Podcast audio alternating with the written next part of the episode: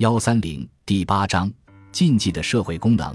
德国文化哲学大师恩斯特·卡希尔在他的《人论》一书中说：“禁忌体系尽管有其一切明显的缺点，但却是迄今所发现的唯的社会约束和义务的体系。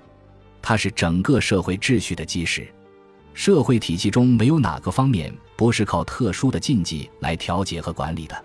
统治者和臣民的关系、政治生活、性生活、家庭生活，无不具有神圣的契约。”这同样适用于整个经济生活，甚至连财产在一开始似乎也是一种禁忌制度。占有一个物或人，占有一片土地或同一个女人结婚的最初方法，就是靠个禁忌号来标志他们。禁忌是建立在对超自然的灵力崇信的基础上的。后世出现的大量禁忌也是迷信的产物。但不论怎样。